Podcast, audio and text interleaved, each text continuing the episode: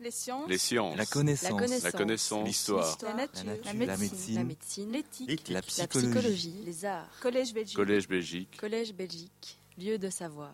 Bonjour à tous. Ben, je vais parler pour nous deux, peut-être en introduction, pour dire qu'on est très heureux d'être euh, avec vous ici ce soir, qu'on remercie euh, également euh, l'Académie royale de, Belgique de nous permettre d'organiser cette, rencontre. Et puis évidemment qu'on remercie énormément Isabelle. On a fait, je ne sais plus quand, quand on s'est connus, mais en tout cas on a découvert il y a plusieurs années qu'on travaillait un peu sur les mêmes sillons, c'est-à-dire la critique du produit intérieur brut, la critique de la croissance, la recherche de nouveaux indicateurs, de nouvelles voies pour nos, pour nos sociétés. Et, euh, eh bien depuis, on n'a plus cessé de, travailler ensemble, de publier des livres ensemble, et c'est vraiment euh, extrêmement, extrêmement agréable. Alors, je vais rentrer dans le vif du sujet très, euh, très rapidement. Donc, on fait une, deux, deux interventions successives. Moi, je vais vous parler donc du chapitre que j'ai écrit dans le livre sur le travail et l'emploi dans une ère post-croissance, et puis Bernard présentera ensuite son, son chapitre sur la démarchandisation. Alors, euh, je fais quelques rappels pour ceux qui n'étaient pas là la dernière fois, puis pour euh, resituer un peu le, cadre dans lequel on, travaille, les idées qu'on défend, je dirais les idées qu'on défend euh, tous dans, ce, livre. Le premier rappel, c'est pour qu'on se souvienne ensemble du fait que dans nos sociétés occidentales, euh, on a assimilé très fortement la croissance et le progrès. hein. Et j'ai mis une barre, mais j'aurais pu mettre égal, c'est-à-dire euh, de, plus en plus, on a fini par confondre euh, le progrès avec la croissance, avec le taux de croissance, et donc avec la quantité de biens et services produits. Euh, également euh, le fait qu'on repose sur des corrélations entre croissance, emploi et revenus. Donc l'idée qu'on on, pense que sans croissance, bah, il y a moins de revenus et euh, moins, moins d'emplois. Et donc la croissance considérée aujourd'hui dans nos sociétés occidentales comme la clé de la prospérité et, de l'emploi, avec la fameuse théorie du, du ruissellement hein, qui, nous, qui nous vient d'Adam Smith, avec cette phrase très, très claire, hein, l'opulence se répand jusqu'aux dernières classes du peuple, donc on produit de plus en plus, et puis l'opulence se, répand. Euh, C'est une croyance qui, euh, euh, évidemment, a, cru et embelli pendant les Trente Glorieuses. hein. On s'enorgueillit en France d'avoir Fourastier qui a écrit, qui a donné dans un, livre qui avait ce titre, Les Trente Glorieuses, qui a réussi à qualifier la période pendant, laquelle on a évidemment connu des taux de croissance très, importants. Et donc Fourastier défendait cette idée, qui est toujours la nôtre, hein, que les gains de productivité sont le cœur de la croissance et, du progrès. Et puis, euh, dernier rappel, hein, c'est cette idée qu'on on a eu pendant très longtemps des conflits sur le partage des gains de euh, productivité, mais finalement, aujourd'hui encore, un consensus sur le fait qu'il faut absolument rechercher des gains de productivité. Donc Fourastier est toujours euh, parmi nous, toujours, euh, toujours vivant. Alors là aussi, je crois que je fais des rappels par rapport à ce que euh, euh, Kevin et Isabelle, Isabelle et Kevin vous ont raconté la, la dernière hein. Oui, il y a eu dans les années 70 une remise en cause de tout cela et une remise des, critiques, je dirais, multidimensionnelles de la croissance, euh, à la fois avec le volet euh, écologique et environnemental. hein. On a rappelé que la croissance s'accompagnait de dégradation écologique, notamment du, patrimoine naturel, donc de dégradation euh, environnementale, avec le fameux Limits to Growth des, des Meadows, qui utilisait un modèle avec euh, plusieurs variables et qui montrait que la poursuite de la croissance aboutissait à des, à des catastrophes. Mais il y avait un deuxième volet dans ces années 70, très très important, euh, qui nous disait que la croissance détruisait également la cohésion sociale et la qualité de vie et du, et du travail. C'est tous les ouvrages de Bertrand de Jouvenel ou d'Ivan Illich sur la contre-productivité, ou encore cet ouvrage au titre euh, évidemment très clair, hein, Les dégâts du progrès, publié en 1977, notamment sous l'égide de la CGT. Je reviens à la, pardon, de la CFDT.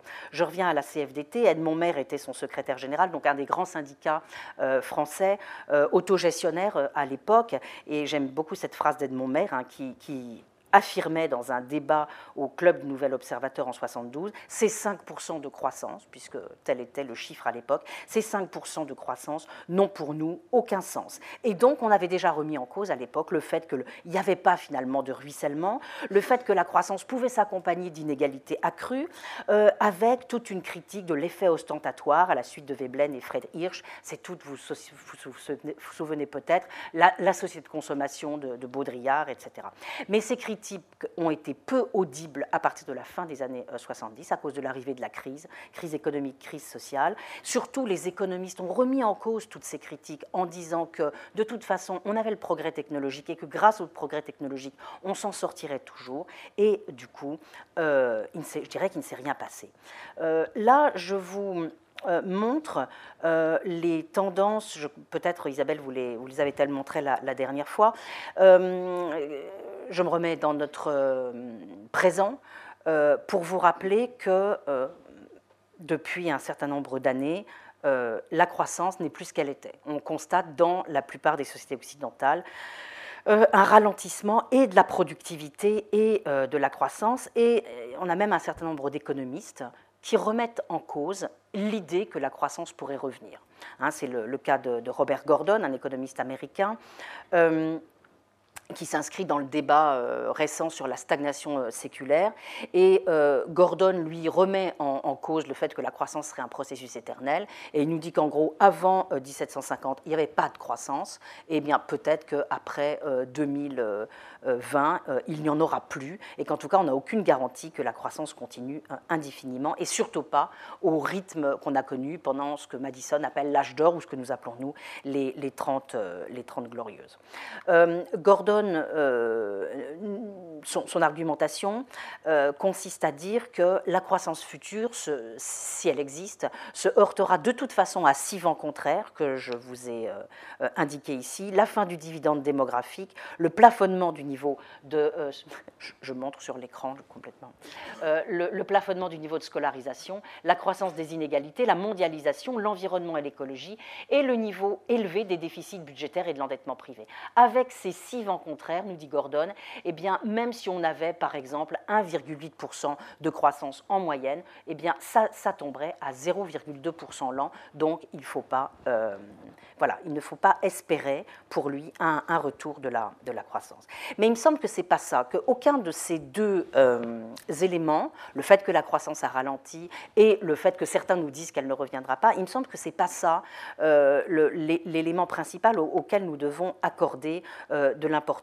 Pour moi, ce à quoi nous devons accorder de l'importance, c'est au fait que nous sommes en train de comprendre ce qu'est la croissance et ce, que cache en lui le, taux de croissance. C'est-à-dire nous sommes en train de comprendre que la croissance a apporté certes d'immenses bienfaits, personne ne le remet en cause, mais aussi et en même temps de nombreux maux et que ces mots, nous les avons mis un petit peu cachés sous le, sous le tapis, euh, mais que euh, malheureusement, ils sont en train de, euh, de réapparaître, un peu comme un, cadavre qui sortirait de, sous le, tapis, avec donc, dans cette prise de conscience, hein, deux articles essentiels dans la revue Nature de Ruckström et, et, Ali et de Barnowski et Ali, et je cite notamment la phrase de Barnowski et les autres, c'est un ensemble de scientifiques issus de plusieurs disciplines qui nous disent ceci, les humains sont en train de forcer les transitions et désormais les humains dominent la Terre et la modifient selon des modalités qui menacent sa capacité à nous supporter, nous et les autres espèces. Vous connaissez aussi les rapports euh, du, GIEC et un certain nombre de, livres sont parus ces, derniers temps. Je pense à un très beau livre euh, écrit par plusieurs auteurs qui s'appelle Une autre histoire des Trente Glorieuses et qui nous montre tout simplement le verso de la jolie histoire qu'on nous avait racontée sur les Trente Glorieuses. Donc les Trente Glorieuses comme moment merveilleux où on, euh, on fait des progrès absolument considérables, eh bien, il y a un revers à ce, euh, à ce progrès, c'est la destruction d'un certain nombre d'équilibres. Et puis, c'est l'apparition du terme d'anthropocène, hein, avec l'idée que l'action humaine et sociale deviendra la, première force euh, géophysique. Et ça, je crois que vous en êtes bien persuadés depuis euh, la présentation d'Isabelle et Kevin, mais donc, c'est l'idée que les dégâts sont rendus invisibles par construction, par construction de notre indicateur, taux de croissance du PIB et PIB, puis puisque, euh, comme vous le savez, euh, euh, ce PIB, il compte positivement tous les flux pourvu qu'ils soient monétaires.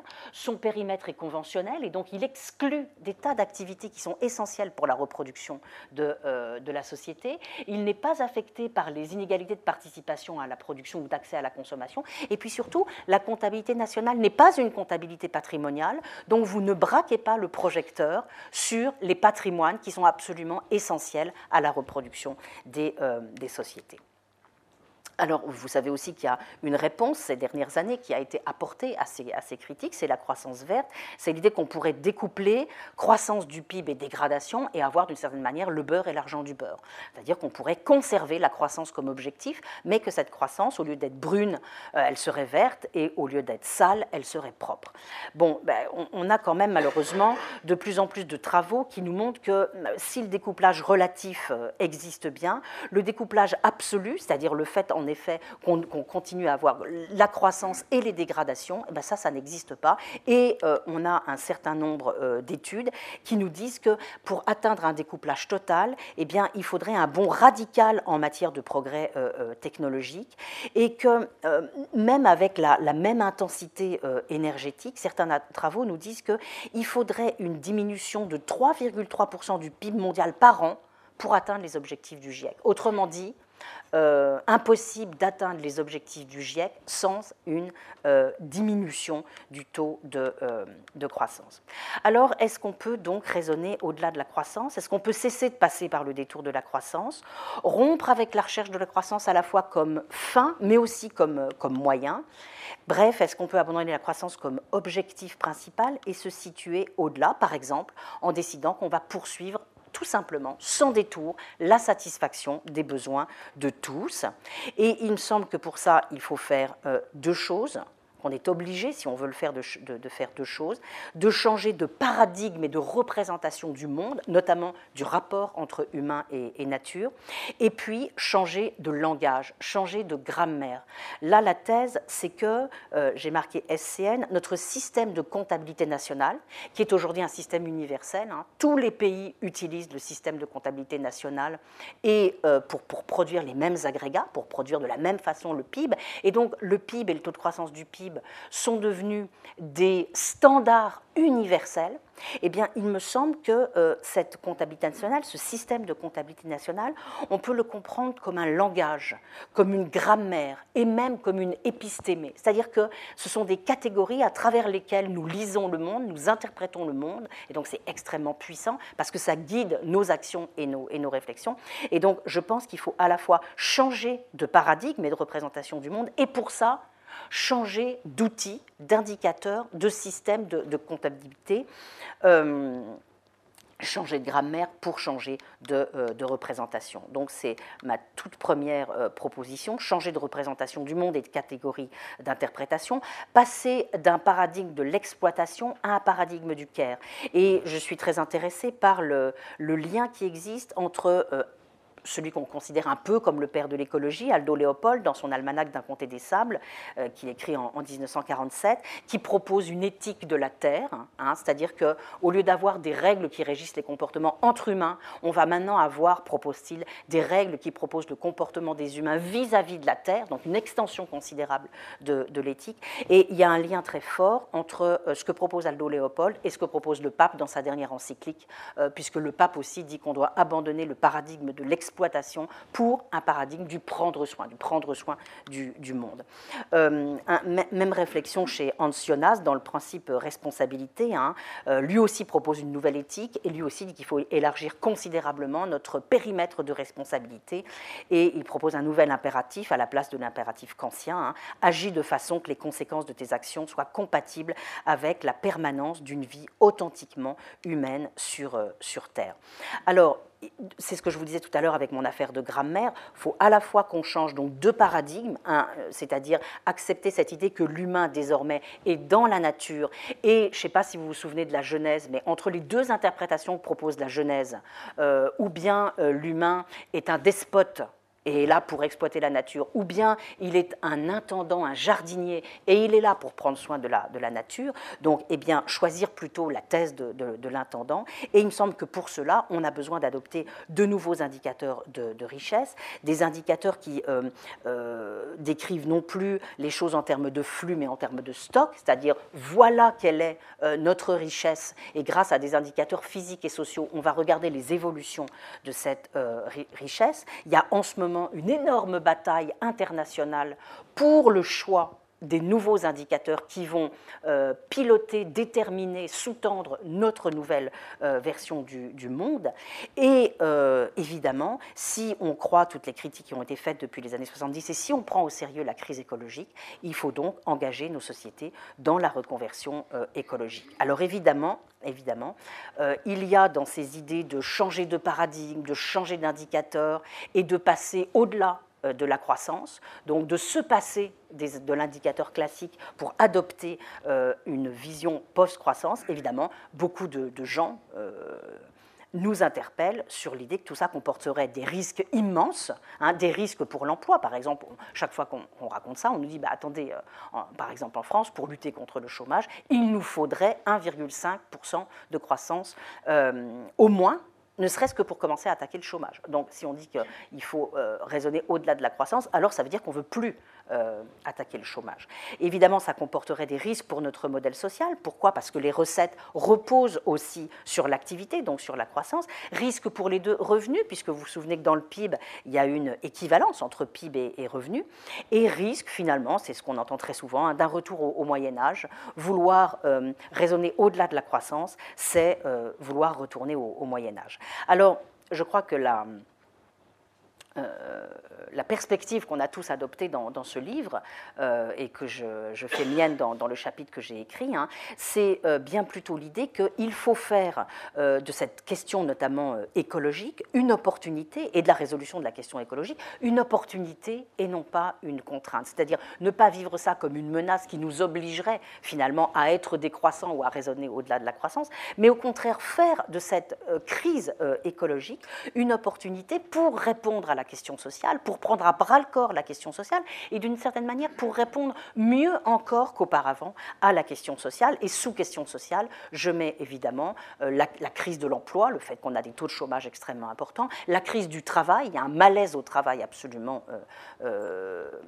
énorme et les, les, inégalités que l'on connaît. Donc il me semble que la résolution de cette question écologique, on doit en faire une opportunité d'abord pour sortir du chômage, donc je vais essayer de vous montrer qu'on peut créer des emplois sans, croissance, qu'on peut en faire une opportunité pour sortir de la perte de sens du travail, du malaise euh, au, travail, et donc que euh, finalement, raisonner au-delà de la croissance, et essayer de satisfaire les besoins sociaux et mettre la résolution de la, de la question écologique comme véritable priorité, la prendre au sérieux, c'est une occasion formidable de renouer avec le plein emploi et avec la désintensification du travail. Pourquoi?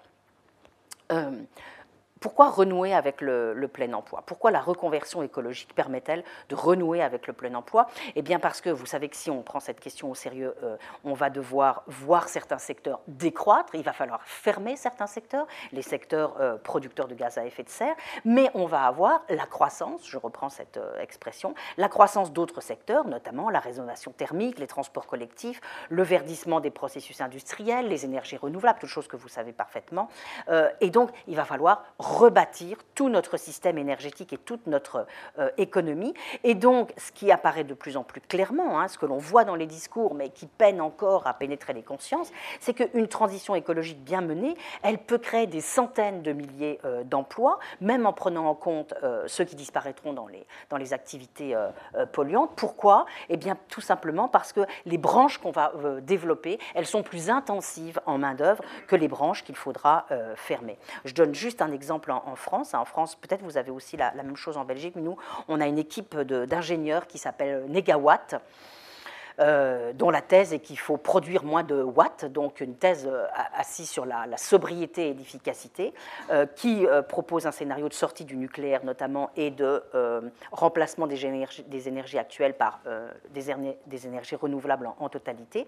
Et donc, là, je ne vais pas vous, vous, commenter tout ça, mais on a pu calculer le nombre d'emplois possibles à créer dans un certain nombre de secteurs, dans la rénovation thermique, les énergies renouvelables, les transports en commun, l'agriculture La totalité fait à peu près 500 000 emplois à créer à l'horizon 2025. Donc, on peut créer des emplois sans croissance. Alors, vous voyez, ça ne veut pas dire, si on fait tout ça, ça ne veut pas dire qu'on n'a plus d'activité. Mais on ne cherche pas à avoir un gros taux de croissance. On cherche à avoir de l'activité, mais une activité ciblée. Alors que le problème de la croissance, c'est que tout est mélangé, les produits toxiques, les activités toxiques et les bonnes activités, je dirais.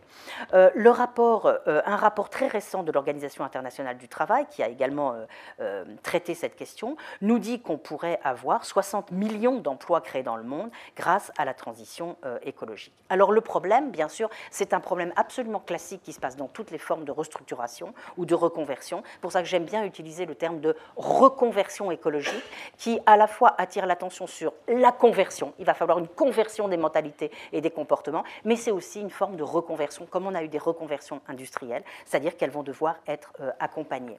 Euh, la Confédération syndicale internationale a attire l'attention depuis quelques années sur le fait que cette transition qui va bouleverser tous les secteurs, elle doit absolument être juste. C'est-à-dire qu'il ne faut pas faire comme, d'habitude, comme on a eu trop souvent l'habitude de le faire en Europe, et on est bien placé euh, en Belgique et en France pour... Euh, pour savoir quelles sont les conséquences négatives de, tout ça, hein. c'est que trop souvent, on a fait des, euh, des, restructurations en excluant les personnes, en les laissant de, côté. Et donc là, on a vraiment besoin de puissants mécanismes de sécurisation pour que les personnes restent en emploi et qu'on puisse, je dirais, les reconvertir sur place. C'est extrêmement compliqué et euh, voilà, je, dirais qu'on n'a jamais su le faire, que là, il va falloir savoir le faire.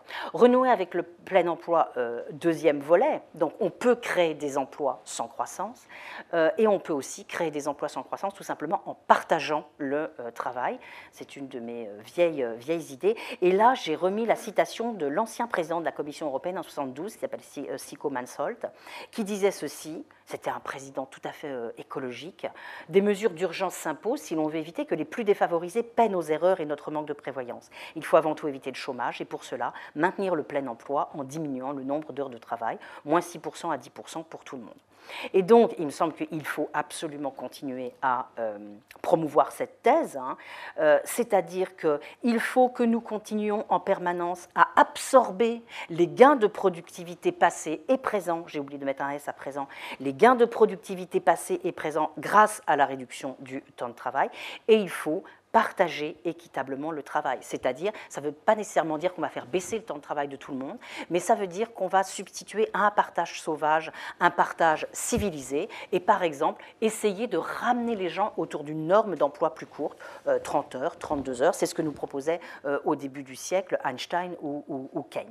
Euh, je, fais un, petit, un, tout petit arrêt sur l'expérience que nous avons vécue et qui continue à provoquer chez nous des débats infinis hein, sur la réduction du temps de travail en, France. Euh, je rappelle qu'elle a créé au moins 350 000 emplois euh, versus 50 000 et 100, ou, et 100 000 avec une autre mesure qui a été mise en place en, 2012, qui était un crédit d'impôt pour les entreprises, mais sans aucune contrepartie demandée aux, entreprises. Donc on a mis énormément d'argent dans cette mesure CICE, mais en demandant aucune contrepartie en matière de création d'emplois aux entreprises.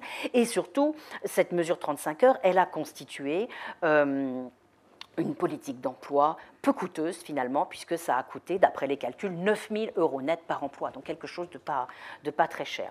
Donc moi, il me semble qu'on pourrait continuer à utiliser euh, les dépenses d'indemnisation du chômage pour relancer euh, l'emploi et relancer le processus de euh, réduction du, temps de travail, en prenant garde à ne pas recommencer les erreurs qu'on a faites en France au moment des 35 heures, c'est-à-dire en prenant garde à ne pas intensifier le, le travail. Je m'arrête un tout petit peu, je ne sais pas si ça vous intéressera, mais je m'arrête un tout petit peu euh, pour vous, euh, sur, sur, une comparaison franco-allemande, pour vous montrer ce que je veux dire avec mon histoire de, partage du, travail. Hein.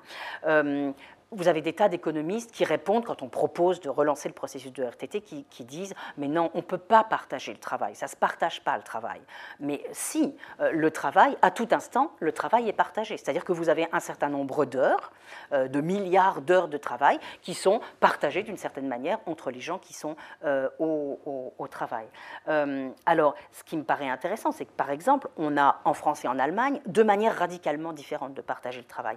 En France, on a un temps de travail à temps complet plus court qu'en en Allemagne. En Allemagne, le temps de travail à temps complet est plus long.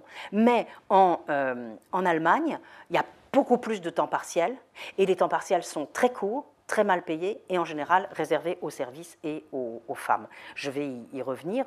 Et donc, euh, voilà, faut jamais oublier de compter le temps partiel dans la durée moyenne effective travaillée.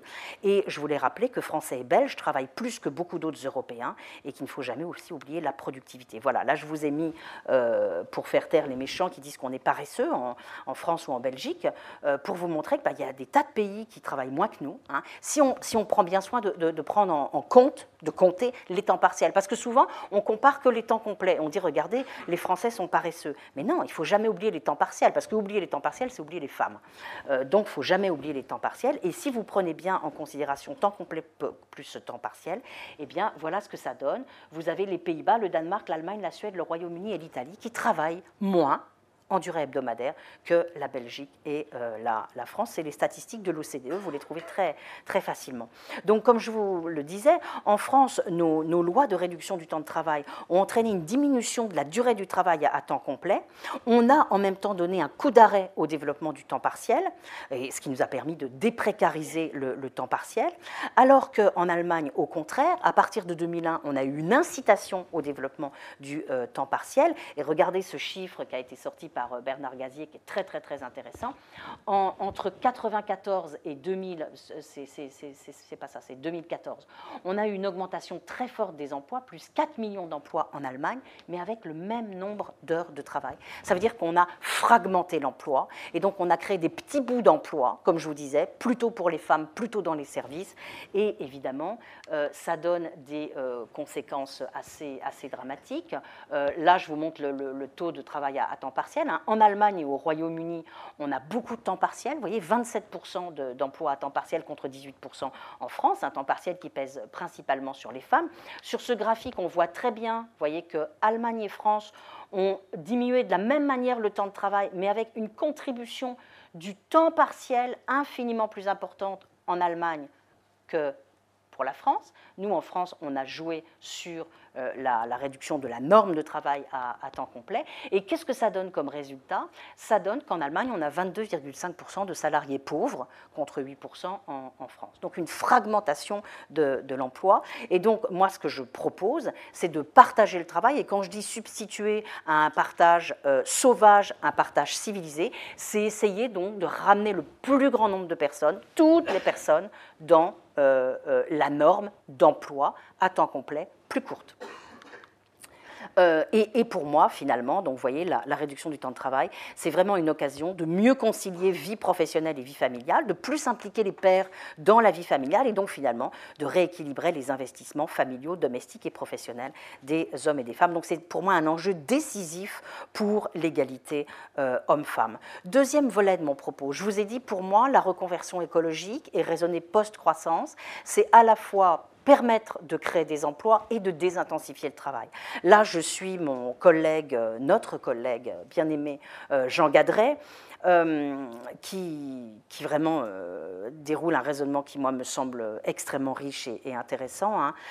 Gadret rappelle que la poursuite de gains de, productivité, donc ce qui est considéré comme le cœur du progrès, lui dit c'est inadapté pour de, nombreux secteurs. C'est-à-dire il y a de nombreux secteurs, à l'hôpital, à l'école, où continuer à poursuivre des gains de productivité, c'est casser le sens du travail, c'est euh, euh, vraiment euh, détruire le, sens du travail et c'est pas bon. et donc lui dit, il faut, dans un grand nombre de secteurs, et même peut-être d'une manière générale, rompre avec les gains de productivité et faire désormais des gains de qualité et de durabilité. alors ça me semble très très important, simplement c'est difficile à faire, parce que comment est-ce qu'on les mesure? Aujourd'hui, euh, le, PIB, il ne prend pas en considération les gains de qualité. C'est très technique, il y a des controverses là-dessus, mais le PIB ne nous permet pas de prendre en compte les gains de qualité. Donc comment est-ce qu'on va les mesurer? Quels nouveaux outils on va mettre en place pour mesurer ces gains de durabilité et de, et de qualité? Et autre question très importante, comment est-ce qu'on produit ces gains de qualité et de durabilité. Est-ce qu'il y a des organisations du travail plus propices, plus adaptées que les autres à produire euh, des gains de qualité et de durabilité, à produire des bons, finalement, des bons produits et des bons biens et, services? Euh, Question encore plus... Euh, euh, angoissante, importante, énorme et que je ne traiterai pas aujourd'hui, est-ce qu'il euh, y a une compatibilité entre capitalisme et post-croissance? C'est-à-dire, est-ce qu'on peut faire tout ça au sein du capitalisme ou pas? Sachant ce que nous a raconté notamment Max Weber, hein, c'est-à-dire que le capitalisme se caractérise par une injonction, presque une impulsion à plus de croissance, hein, euh, une injonction à la maximisation du, profit. Et donc, je, vais, je, conclurai mon, propos sur une un peu plus petite, mais néanmoins importante. Hein. Est-ce que euh, des changements dans notre conception des organisations du travail et, de l'entreprise seraient de nature euh, à nous permettre de désintensifier le, euh, le, travail? Alors là, il y a une étude que j'aime beaucoup, une étude de deux chercheurs qui s'appellent Gali et ont, qu'ils ont réalisée en 2013 à partir d'une exploitation de l'enquête européenne sur les conditions de travail. que disent-ils? Eh bien, eux, ils classent les organisations du travail selon leur capacité à permettre la participation des salariés à la prise de décision, à la fois dans leur travail au quotidien euh, et euh, un peu plus généralement dans l'entreprise. euh, quelles sont les organisations qui permettent aux salariés d'avoir prise sur la décision au, quotidien ou qui leur permettent d'avoir une influence sur l'ensemble des questions affectant leur travail? Et donc, ils trouvent, ils utilisent l'enquête européenne sur les conditions de travail et dans l'ensemble de l'Europe, ils trouvent trois types d'organisations du travail. Ils trouvent que 27% de ces organisations du travail sont ce qu'ils appellent, c'est pour eux un, modèle, les High Involvement Working Organizations, donc des organisations du travail qui permettent une forte euh, implication, une forte participation des euh, salariés à la, décision. Il y a 38% des travailleurs qui connaissent des organisations du travail faiblement euh, impliquantes et puis 35% qui sont intermédiaires. Donc la question évidemment qu'on se pose, c'est c'est qui ces 27% euh, qui développent de bonnes organisations du, du travail?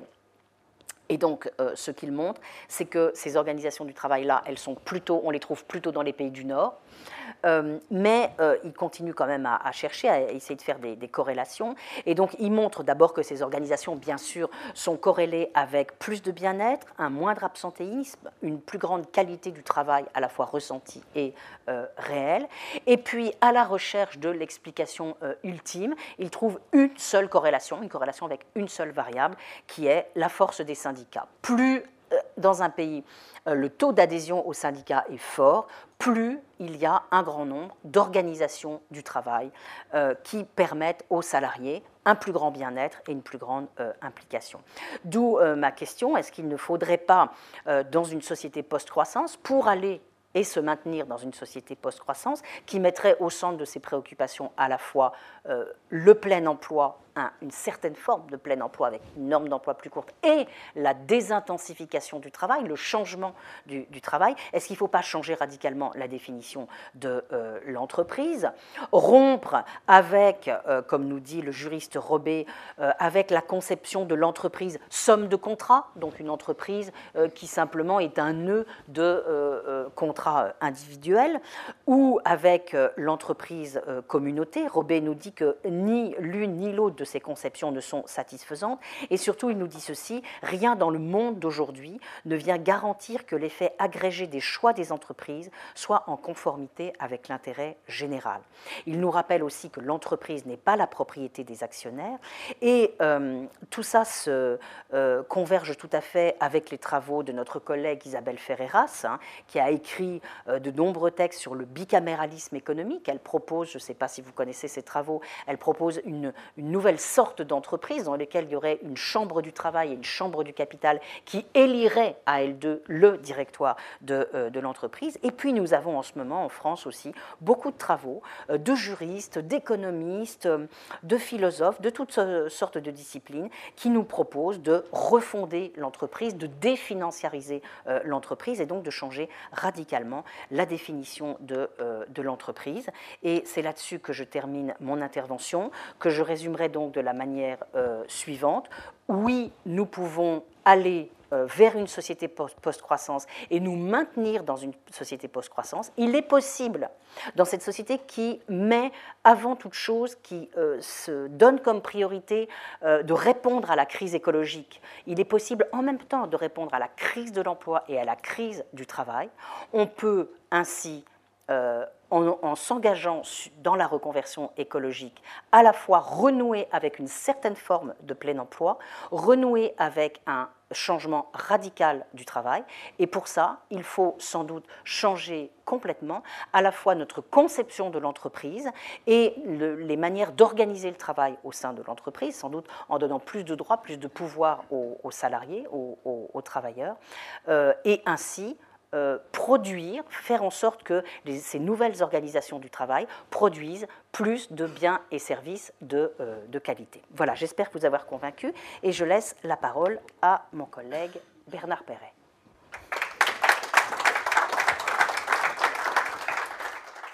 Bonsoir. Euh, donc, je me situe évidemment tout à fait dans le prolongement de ce que vient de dire Dominique et sur le même postulat en quelque sorte, ou la même conviction euh, que euh, l'autre sujet, c'est d'essayer d'imaginer une société post-croissance.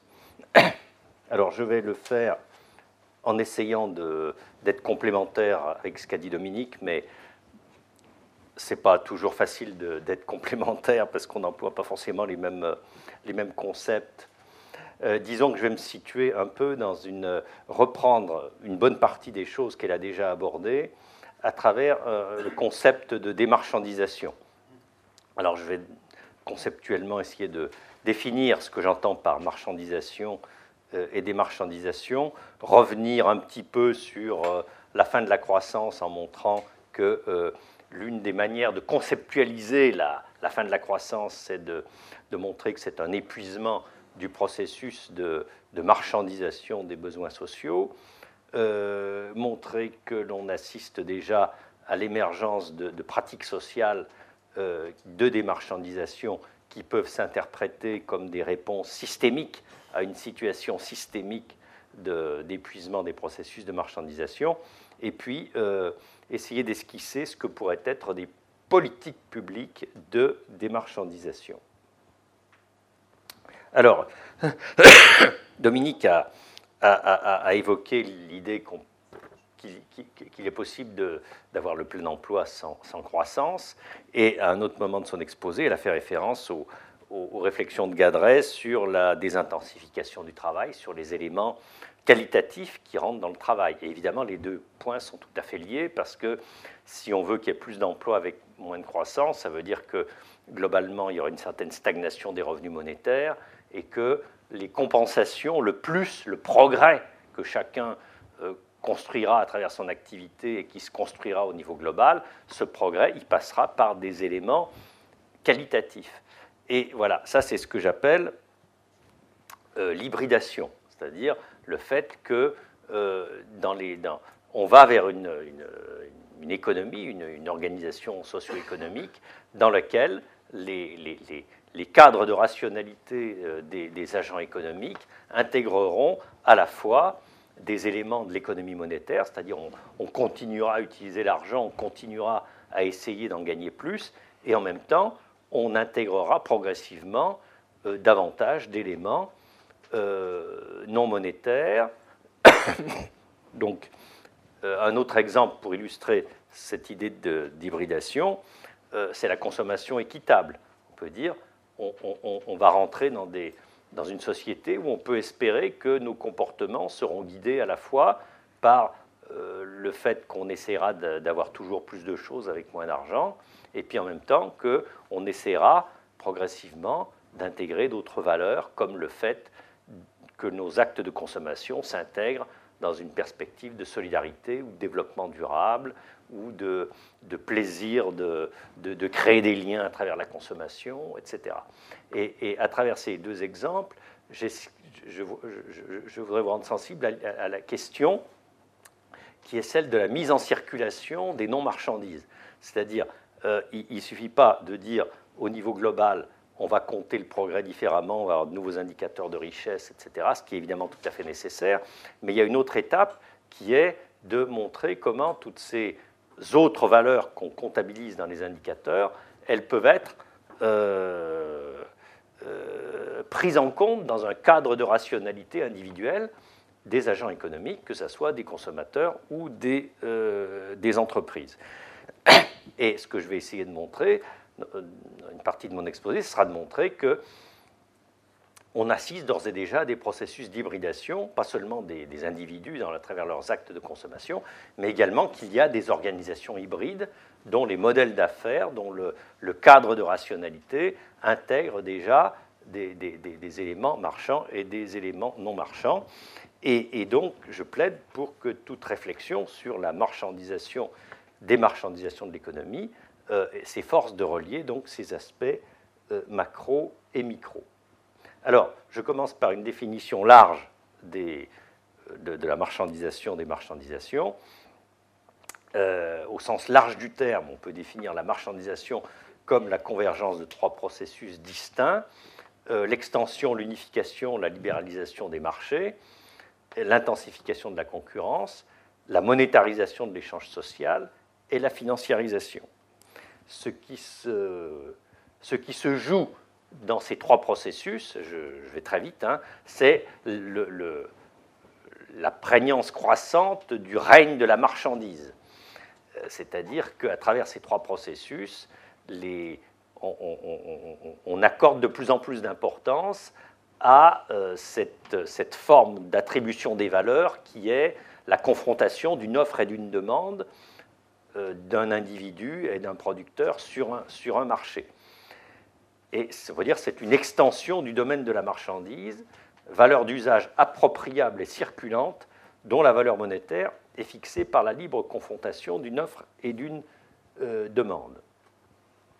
Alors la démarchandisation, au sens où je le propose, c'est l'inverse systémique de la marchandisation.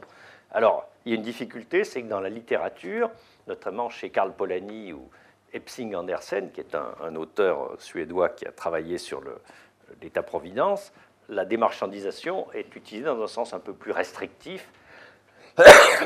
Elle renvoie seulement à la réduction de la dépendance des individus vis-à-vis du marché grâce au système de protection sociale. Mais euh, moi, je l'emploie dans un sens plus large, démarchandisation au sens d'altération du caractère marchand de l'économie, que ce soit à travers la réglementation, la segmentation, les marchés, la, segmentation des marchés, la démondialisation, et surtout l'hybridation de la logique marchande, c'est-à-dire des, choses comme la coproduction, le partenariat, la mutualisation, la prégnance d'autres modes d'évaluation des biens, euh, etc. Hybridation qui, encore une fois, euh, se, concrétise à la fois au niveau macro, méso et macroéconomique. Alors, ces nouvelles formes de démarchandisation, hybridation euh, sur lesquelles je voudrais attirer l'attention, c'est d'une part la démonétarisation, la gratuité, la mutualisation, le troc, dont on assiste, dont on voit le développement euh, sur Internet, euh, à travers tous les systèmes d'échange, d'économie collaborative, d'échange de, de contenu, de musique sur Internet, etc les nouvelles combinaisons de concurrence et de coopération, des modèles d'affaires et organisations hybrides, dont je parlerai euh, dans un instant, à travers de, nouvelles formes, de, notamment de, partenariats et de, nouvelles manières d'intégrer les externalités environnementales et sociales dans la, dans la logique d'ensemble d'une organisation économique. Et puis, donc, la prégnance des évaluations non monétaires à travers les nouveaux indicateurs de richesse au niveau global, mais aussi au niveau micro, à travers les indicateurs non financiers, de la performance non financière des entreprises, la RSE, etc. Et ces phénomènes reflètent, à mon avis, un déport de la demande sociale vers des valeurs d'usage non monétarisables et donc concrétisent euh, des formes de mise en circulation des, euh, des non-marchandises. Bon, ça, j'insiste pas parce qu'on en a déjà parlé, c'est la fin de la croissance. Ça, c'est pour montrer que ce n'est pas seulement un phénomène français, mais que si on accepte, même les, États-Unis sur longue période connaissent un phénomène qui est quand même assez parallèle. Et je voudrais montrer que, en complément, alors euh, Dominique a parlé des, six vents contraires de, Gordon. Alors moi, je propose une autre interprétation qui est complémentaire et qui est peut-être plus systémique en quelque sorte, c'est de dire qu'en réalité, euh, parce qu'une des questions, c'est pourquoi est-ce que le progrès technique ne crée pas de croissance alors que on continue à avoir du progrès technique, il y a du progrès médical, il y a du progrès dans les nouvelles technologies. Enfin, l'idée que le progrès technique se soit ralenti et pas, me semble pas très crédible. En revanche, ce qui me paraît évident, c'est que ce progrès technique se traduit de plus en plus par la création de non-marchandises. Euh, euh, on voit euh, sur le plan, par exemple, on peut prendre l'exemple de la santé, le, progrès médical se, concrétise par des, éléments qualitatifs, par des améliorations des, techniques de diagnostic, par des tas de choses qui, nous, qui améliorent notre, notre sécurité en matière de santé. Mais tout ça, ça ne crée pas des biens marchands parce que la santé n'est pas... le système de santé n'est pas constitué par des biens qui s'achètent sur un marché. Euh, le deuxième exemple, c'est euh, les échanges non monétaires grâce à Internet et, aux technologies éotiques, technologies de l'information et de la communication. Si on dit aujourd'hui aux gens que Internet détruit la croissance, on va vous prendre pour un fou, mais pourtant c'est la réalité. Euh, moi j'ai fait une mission dans le cadre du ministère de l'écologie sur, sur la presse et la, le, parce que les entreprises de presse doivent payer des éco-contributions pour le recyclage du papier, enfin bref, je vous passe les détails. Toujours est-il que c'est assez impressionnant de voir aujourd'hui la crise des, industries euh, culturelles, et notamment des journaux, sous l'effet direct des nouvelles technologies. Et le constat général des entreprises de presse, c'est que, contrairement à ce qu'on ce qu'on a dans un discours un peu, euh, une vulgarisation de, de journalistes économiques euh, le soir à la télévision, euh, les grandes réussites de, euh, Google, de, toutes les, les, success stories des nouvelles technologies, ne, ne, remplacent absolument pas le, le, manque à gagner du déclin de la presse, des pertes d'emplois dans la presse, etc. C'est-à-dire qu'en réalité, on a bel et bien un phénomène de démarchandisation sous l'effet de l'innovation technique. C'est là où, à mon avis, le raisonnement sur euh, tout ce que je lis sur les économistes, sur euh, est-ce que le progrès technique ralentit ou pas, machin, ça me paraît vraiment assez faible par rapport à le type d'analyse qu'on peut avoir, parce que je crois que la réalité, c'est qu'il faut se demander quel type de bien est créé par le progrès technique. Et on voit que le, progrès technique crée aujourd'hui des non-marchandises. Et l'exemple typique, c'est le développement des, des échanges gratuits. Et puis il y a un autre exemple, c'est, euh, enfin un autre aspect qui, concerne, qui peut également s'interpréter en termes de non-marchandise, c'est les préoccupations croissantes des externalités. Alors j'ai parlé je parle ici d'externalités environnementales, mais on pourrait aussi parler d'externalités sociales avec les problèmes d'insécurité, de, choses comme ça. C'est-à-dire qu'en réalité, on dépense de beaucoup, on consomme de plus en plus de ressources, y compris du progrès technique, etc. Tout simplement pour se prémunir contre des externalités négatives, euh, qu'elles soient d'ordre environnemental ou qu'elles soient d'ordre de, de l'insécurité. Il suffit de regarder le coût des portiques dans les aéroports, il suffit de regarder le, coût euh, généré par le retraitement des déchets et par euh, l'élévation des normes environnementales, de qualité de l'air, etc. Et il y a une bonne partie du progrès qui est aujourd'hui consommé tout simplement pour produire des externalités qui ne sont en aucun cas des marchandises, c'est-à-dire qui ne, qui ne nourrissent pas le processus de euh, croissance euh, marchande. Et c'est ce phénomène-là qui me semble absolument euh, fondamental dans l'épuisement du processus de marchandisation. Or, là, c'est l'hypothèse de recherche qu'on peut faire, c'est que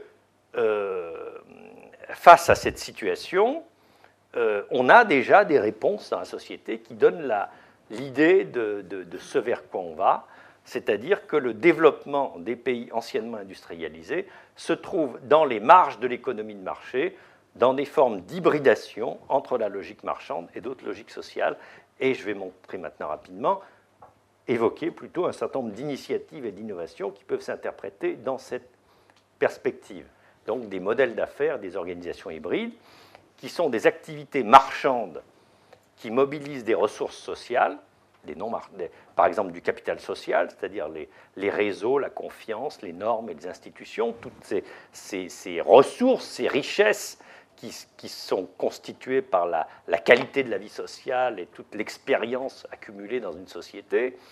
Euh, et on voit qu'il y a de plus en plus d'activités marchandes qui, s'appuient, qui consomment, qui, internalisent en quelque sorte euh, ces, ces, ces, ressources, euh, dont l'efficacité et la viabilité reposent sur des formes étendue de coopération, de coproduction et on pourrait dire aussi de mutualisation de certaines ressources, et dont les résultats sont évalués à l'aune de critères non exclusivement marchands. C'est-à-dire qu'on a une hybridation à la fois on a, en tant que facteur de production et une hybridation de ce qui est euh, produit.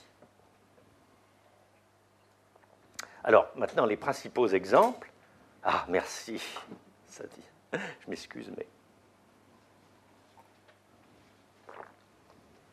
Les principaux exemples, euh, enfin quelques exemples, l'économie sociale et solidaire, les pratiques d'économie circulaire, euh, l'économie de la fonctionnalité et euh, donc l'économie collaborative. L'économie sociale et solidaire, bon, vous savez tous ce que c'est, hein, ce sont ces, organisations ces, entreprises sociales ou ces associations qui, euh, euh, contribuent à l'intégration sociale des, personnes en difficulté ou qui euh, reposent sur la mobilisation d'un tissu associatif pour produire des biens de l'utilité sociale tout en s'intégrant plus ou moins dans, des règles d'une économie de marché.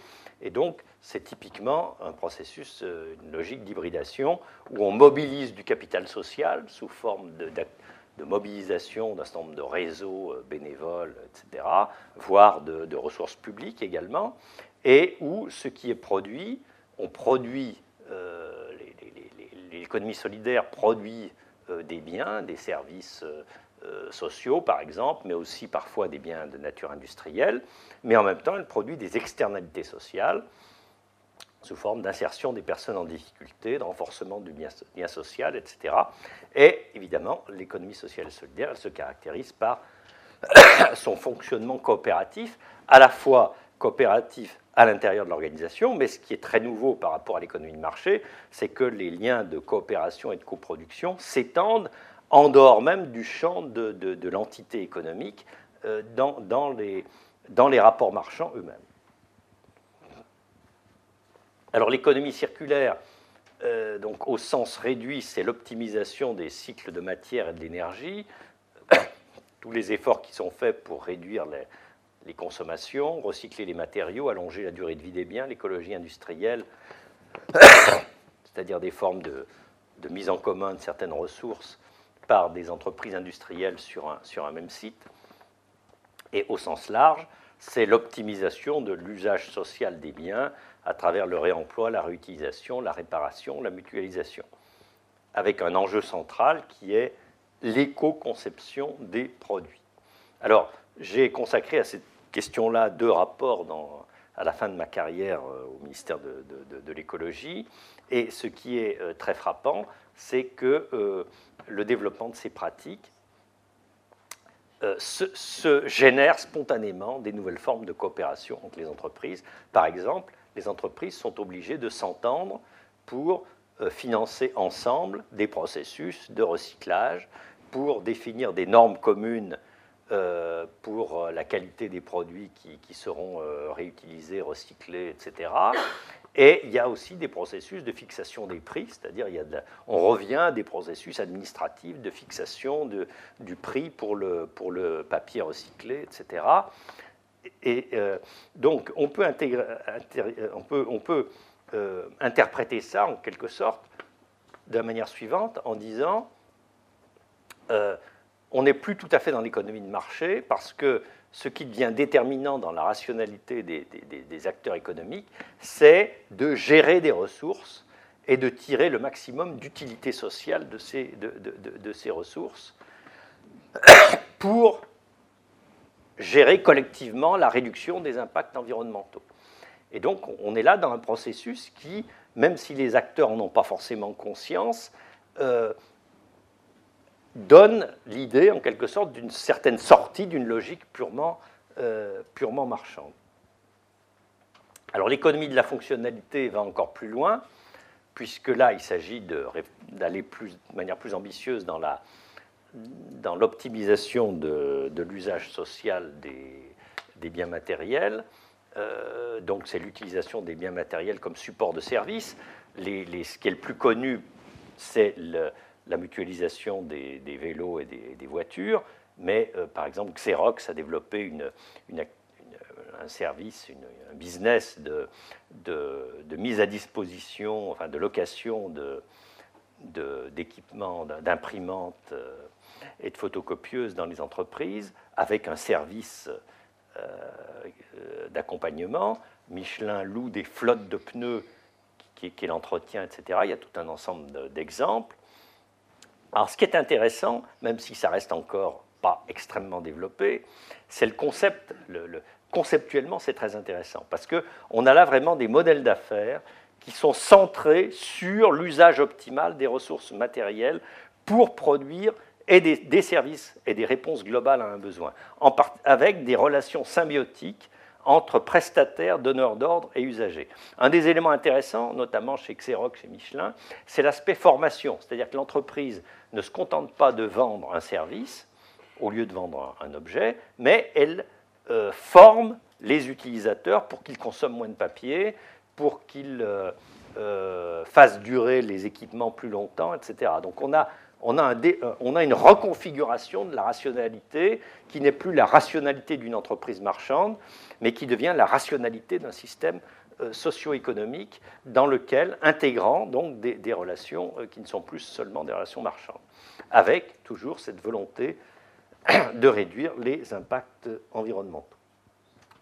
Alors l'économie collaborative, ce sont des initiatives extrêmement foisonnantes, reposant sur des ressorts économiques et des motivations contrastées. Euh, Uber, Blablacar, Airbnb, Wikipédia, les Café. Ce qui est décisif, c'est évidemment le, rôle d'Internet comme pour faciliter la, mise en, en relation d'offres et de demandes. Ce qui est tout à fait euh, spécifique et qui raccroche cette économie collaborative à la démarchandisation, c'est la spécificité des échanges pair à pair qui se caractérise par de la coproduction et par la mobilisation du capital social. C'est-à-dire que pour faire fonctionner ces systèmes, il faut que euh, les consommateurs et les, utilisateurs et les prestataires, euh, en quelque sorte, euh, rentrent dans un processus d'échange, de, coproduction avec des externalités sociales et environnementales comme la réduction des émissions, de gaz à effet de serre si on développe le, covoiturage et si on améliore le taux de remplissage des voitures, et également des externalités sociales avec euh, des créations de, liens sociaux, la convivialité qui règne, etc. Bon, plus ou moins, de manière plus ou moins réelle, mais en tout cas, conceptuellement, c'est bel et bien une, une possibilité tout à fait intéressante. Alors bien sûr, c'est ce, monde de l'économie collaborative. Il y a à boire et à manger, il y a des choses qui ressemblent davantage à de l'hypermarchandisation, mais en tout cas, il y a bien une dimension de coproduction. Alors, ce qui caractérise toutes ces l'économie circulaire, l'économie de la fonctionnalité l'économie collaborative, c'est qu'elle participe d'une logique de dématérialisation et d'usage et d'usage optimal des ressources physiques en privilégiant l'usage et l'accès sur la propriété. Et surtout, ce qui est intéressant du point de vue de la démarchandisation, c'est qu'on rentre dans des logiques où il s'agit de prendre en compte distinctement l'utilité sociale et la rareté physique. On est, me semble-t-il, dans une logique de déconstruction de la valeur marchande au niveau microéconomique et au niveau microsocial. Il s'agit bel et bien de produire plus de services et d'utilités en minimisant les flux de matière et d'énergie et en contribuant ainsi à l'accélération du découplage dont a parlé euh, Dominique tout à l'heure. Alors, une autre forme de, démarchandisation, sur laquelle je ne dirai pas plus de choses, c'est toutes les, pratiques, toutes les initiatives de, réencastrement de la finance, du capital et de la monnaie, euh, la responsabilité sociale des entreprises, l'épargne socialement responsable, les projets de constitutionnalisation de l'entreprise évoqué également par Dominique, est les monnaies locales.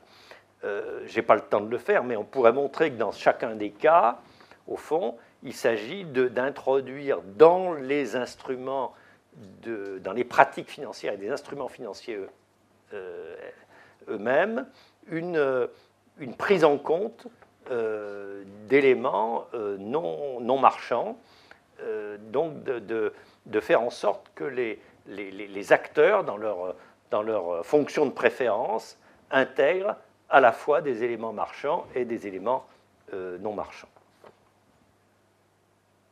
Je termine en euh, disant, en, observant que toutes ces idées euh, débouchent assez naturellement sur des politiques publiques de euh, démarchandisation, des politiques qui seraient axées sur la réduction des besoins monétaires, c'est-à-dire sur l'idée consistant à dire c'est au niveau micro, au niveau des modes de vie, qu'il faut se poser la question s'il y a moins de croissance, ça veut dire que le, pouvoir d'achat va augmenter moins vite, voire stagner.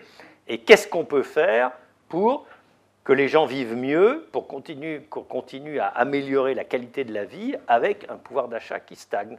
Et ça, c'est une question tellement bête que personne ne se la pose, euh, même pas les candidats à l'élection présidentielle. Euh, alors, il y a des réflexions. Alors, tout ça renvoie à des idées qui ont été évoquées au, détour d'une politique sociale, etc., mais qui n'ont jamais été, euh, comment dire, conçues comme un système d'ensemble. Il y, a des réflexions sur la tarification des biens et services essentiels, par exemple sur le, fait de, de, de, réduire la, les, tarifs pour les petits consommateurs de façon à, à pénaliser, à avoir une, interaction entre le, la sobriété du, comportement et le, tarif payé, ce qui est une façon de, limiter les besoins monétaires des, des, gens euh, les plus pauvres. On peut penser aussi à une limitation de la publicité, je ne développe pas. Il y a tout le domaine, toute la question de l'allongement de la durée de vie des produits, la durée de garantie, la réparabilité, la standardisation des composants pour développer les activités de, réparation. On pourrait aussi avoir des mesures fiscales pour rendre plus compétitives les activités de réparation. Euh, encourager la mutualisation, les échanges entre pairs et l'autoproduction. Par exemple, on peut penser aux pratiques d'autoréhabilitation du logement, des jardins collectifs qui permettent de coproduire euh, de la nourriture. Je, je, pourrais évoquer aussi les, circuits courts agricoles, etc. Euh, toutes les mesures pour faciliter la vie sans voiture, un urbanisme euh, qui permettent d'avoir euh, un regroupement plus important autour des, services et des commerces, euh, le, développement des services collectifs en milieu rural, le développement du commerce ambulant, le téléachat avec livraison, toutes les mesures qui pourraient permettre, au fond, aux gens de vivre bien sans avoir une voiture. et puis d'autres choses plus, plus larges qui pourraient faciliter un développement social découplé de la, de la croissance marchande, euh, aménager le temps de travail, mais dans une optique euh, de manière ciblée pour faciliter la pluralisation des activités, c'est-à-dire la production non marchande, l'implication dans les associations euh, sous forme d'activités bénévoles, etc. favoriser les pré-retraites et les retraites actives, développer les nouveaux indicateurs de richesse, bon ça, Dominique en a parlé, alors, elle, et leur utilisation comme critère d'évaluation des politiques publiques, parce qu'il ne suffit pas d'avoir de nouveaux indicateurs, il faut qu'ils soient effectivement utilisés pour évaluer les projets, les politiques, etc., les décisions publiques. Et, cerise sur le gâteau, ce qui est peut-être plus compliqué, mais qui est peut-être le plus révolutionnaire, si on admet qu'on a une croissance faible, évidemment, ça va réduire les, les recettes fiscales. Donc, toute la question du développement des services collectifs se pose. Et là, il faut avancer dans cette voie qui est tout à fait révolutionnaire, c'est l'idée de service public collaboratif, c'est-à-dire l'idée que les biens communs euh, eh soient produits en collaboration avec des, salariés du secteur public et puis euh, des gens euh, comme tout le monde, l'homme de la rue, qui pourraient être davantage impliqués en tant que coproducteurs des biens collectifs. Alors il se trouve que cette question-là, elle émerge sur un sujet qui n'est pas forcément le, plus sympathique, c'est la question de la sécurité, où on parle de plus en plus de milices, de, réserves citoyennes, etc. Et ça va certainement se faire si on continue à être confronté à des problèmes d'insécurité. Mais on pourrait penser à l'éducation, à l'environnement, à énormément d'autres sujets sur lesquels on pourrait raisonner en ces termes. Merci.